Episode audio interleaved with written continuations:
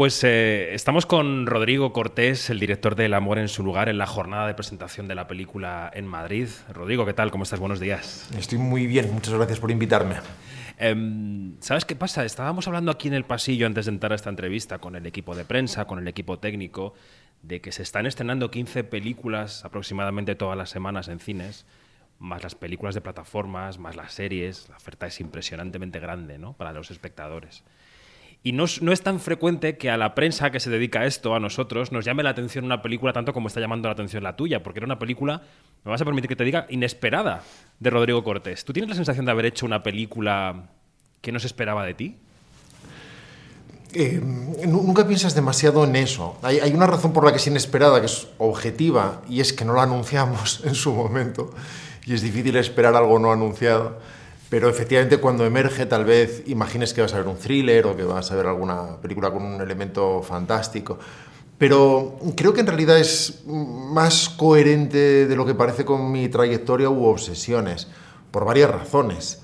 Porque, al igual que en Buried, por ejemplo, es una película en un lugar contenido, nada es tan contenido como una caja de madera, pero en tiempo real y que además propone una experiencia física, es decir, es una película que no solo debe verse, sino de algún modo experimentarse. Y es una película que sensorialmente va a afectar al espectador y que físicamente, si todo va bien, lo va a dejar emocionado, pero también extenuado.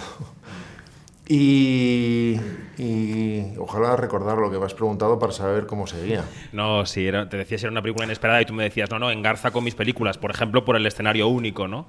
Por la experiencia sensorial. Sí, y por otro lado, Claro, sería triste que siempre repitieras película, ¿no? O que eh, te adscribieras a una única temática.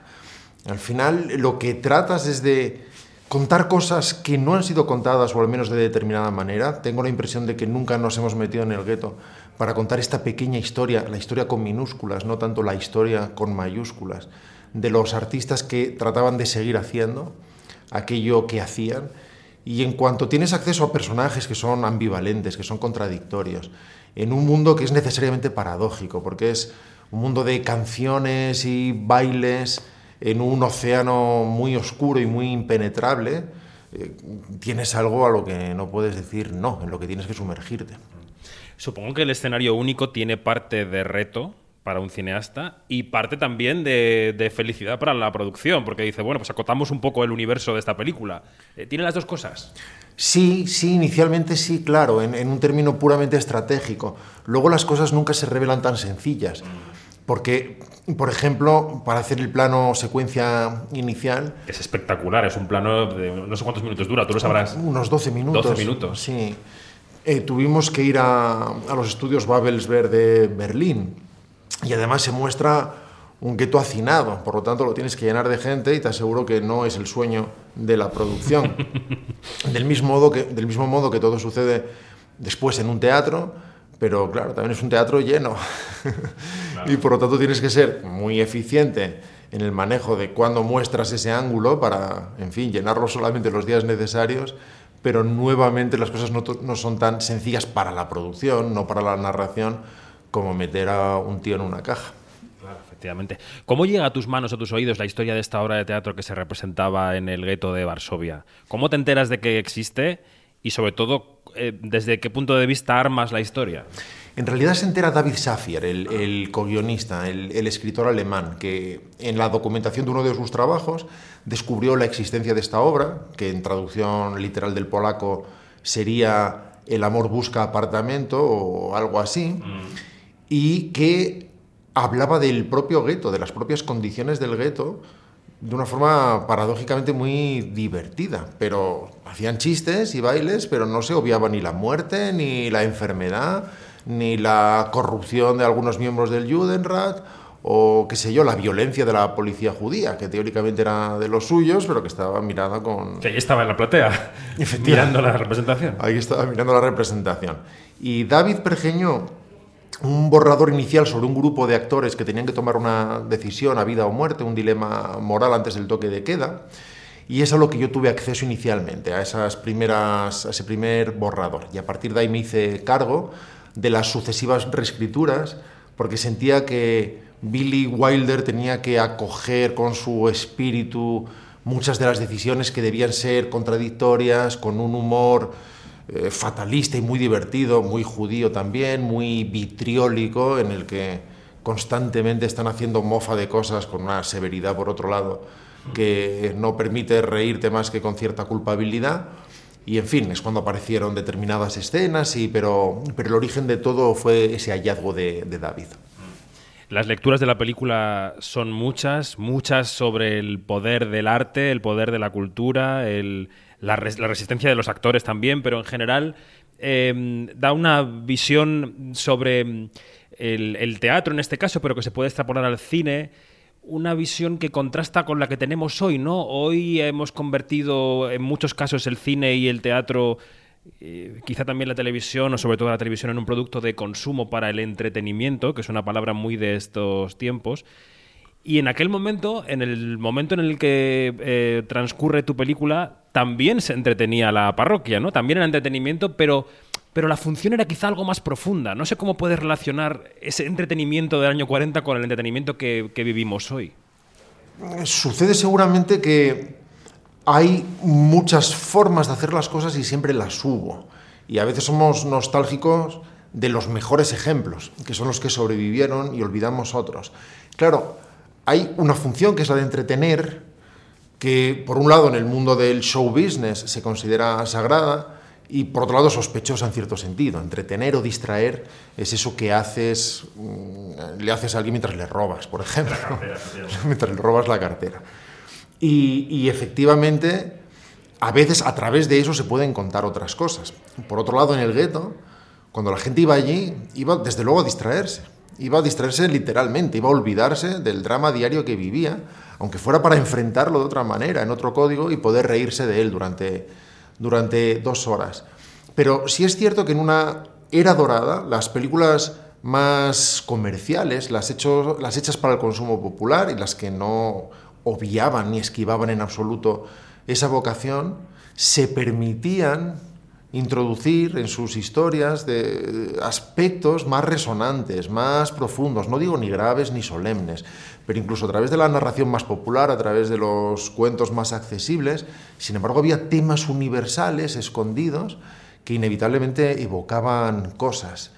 Y ahora tal vez estemos viviendo un proceso por otro lado, todo el mundo siempre ha jurado de la década anterior y, o, al, revés, la, han nombrado como ejemplo para abjurar de la presente, y eso es un universal, pero sí hay un periodo que no habíamos vivido antes de banalización de la imagen. Hay tal sobreoferta, tal sobreconsumo también, tal acceso a tal cantidad de historias diarias, que el cuerpo de alguna manera no respeta tanto lo que ve, lo banaliza le da la sensación de que tiene que elegir algo, uno de esos rectángulos en forma de tapiz que aparecen en cualquier plataforma.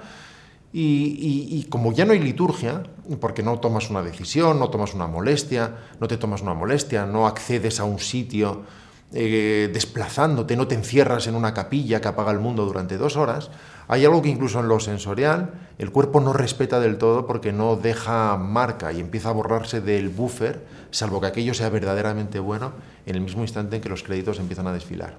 ¿Y cómo intuyes que va a avanzar esta, esta época? ¿Hacia dónde intuyes que estamos yendo? Porque es verdad lo que dices, es claro para todo el que reflexione un poco sobre nuestro proceso de, de la palabra es consumo, aunque la odie, consumo de productos audiovisuales.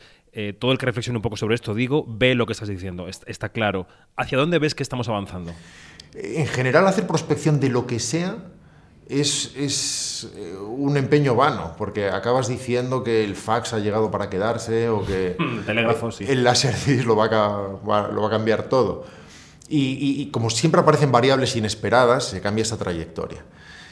Eh, en todo caso, la realidad no se discute, no se puede discutir. Llega la electricidad y por mucho que quieras apoyar a los fabricantes de velas, tienes que encontrar una nueva forma de, hacer las cosas en ese nuevo terreno. El tablero es el que es, no es culpa de nadie, es culpa de la realidad. Y en lo personal tiendo a ser optimista en un sentido, solo en un sentido, porque las condiciones son difíciles, para, sobre todo para, para el autor, por decirlo de alguna manera, para el concepto. Pero, pero siempre han sido difíciles y siempre ha habido una grieta en el muro, en algún sitio. Y por muy complicado que sea todo, siempre hay un Paul Thomas Anderson en el mundo o un Spike Jones que siguen haciendo las cosas como creen que deben ser hechas.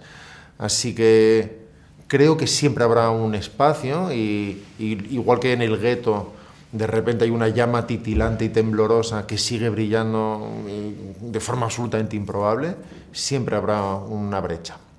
Bueno, nos quedamos con esa idea ¿eh? de que el detenimiento no tiene por qué ser facilón o simplón, que, es una opción, digamos, es una opción entretener eh, de manera fácil o de manera un poco más profunda, por mucho que no signifique aburrida o no o grave, decías hace un momento.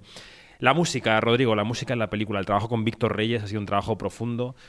¿Cuánto de lo musical que vemos y escuchamos, sobre todo en la película, procede de algo que, que, real o cuánto es una construcción para la propia película? No, es todo inventado y original porque no sobrevivieron las canciones, solo la letra y además en polaco. Así que lo tuvimos que adaptar al inglés y luego componer desde ahí. Evidentemente hay un trabajo de investigación porque Jerzy Jurandot era un músico de big band y Varsovia una capital completamente abierta al mundo. Y eso es la razón por la que se abordaron los temas más encantadores con ritmos de foxtrot o de, o de swing, pero también con lieder de cabaret, con temas románticos o, o, yidis, con, con, esas sonoridades más hebreas. Evidentemente hay que investigar y documentarse y empaparse para hacer eso, pero la composición es completamente original y fue una de las cosas más duras, más difíciles y por lo tanto de las más bonitas y satisfactorias. ¿Y cómo es eh, dirigir lo que en el fondo es un musical? Por mucho que sea un musical meta eh, cinematográfico, meta escénico, ¿cómo, ¿cómo te has sentido como director de un musical? Es, es paradójico y complejo, porque la película no es propiamente un musical, sino la película de un grupo de actores que representan un musical, para lo cual hay que hacer un musical. Pero claro, el musical puro es un lenguaje, y es un lenguaje de cámara, eh, no abraza necesariamente el realismo, eh, se crea un universo propio que no sigue los códigos de la realidad. Me encantará hacer un musical en algún momento. La paradoja es que para hacer esta película tienes que crear el musical para luego construir una película realista alrededor. Pero para eso tienes que hacer las canciones, tienes que hacer los bailes, tienes que hacer esa obra como si la fueras a representar mañana. Y luego haces tu película que abraza ese musical. Y la película de la que estamos contando poco sobre la trama porque no queremos revelar mucho, pero evidentemente los oyentes se pueden imaginar circunstancias complicadas en ese gueto de Varsovia, habla de historias de, seres humanos que, resulta que son actores. Y los actores son unos seres humanos muy especiales. Son unos seres humanos eh, frágiles a veces, muy fuertes otras veces, vasijas vacías que se van llenando de personajes. ¿Cómo ves tú a los actores? ¿Cómo es tu relación con los actores, Rodrigo? Eh, siento un respeto profundo por esa capacidad real de evocar, no de evocar, de invocar emociones reales que hacen que todo cobre vida de verdad. Tendemos a pensar que las fingen de, de forma efectiva o que son capaces de recrearlas. No es así son capaces de sentirlas en ese instante y de convertir, los grandes actores, evidentemente, y de convertir un pensamiento en algo que se está formando en su cabeza y que no está siendo anticipado, sino que sucede en ese momento, aunque responda palabra por palabra con lo que has escrito antes. Y eso es muy frágil y es muy bonito y es muy mágico, porque esa magia no siempre sucede y tu trabajo en el set, de hecho, es tener una especie de detector de verdad y tratar de asegurarte de que todo lo que sucede ahí, o que por lo menos una vez sucede para poder robarlo y llevártelo a montaje, que todo lo que sucede allí es verdadero. Y, por lo tanto ese respeto es profundo. A la vez tienes toda la razón, la película es sobre todo una película de actores. Una película de actores que tienen que hacerlo, y que es algo muy del mundo del teatro. La, la función se acaba, se hace, como sea, aunque se vayan las luces del teatro, sacamos velas y la función se hace. Y eso es hermosísimo y es terrible. Del mismo modo que un actor se alimenta del aplauso por encima de todo. Y eso es hermoso y es terrible.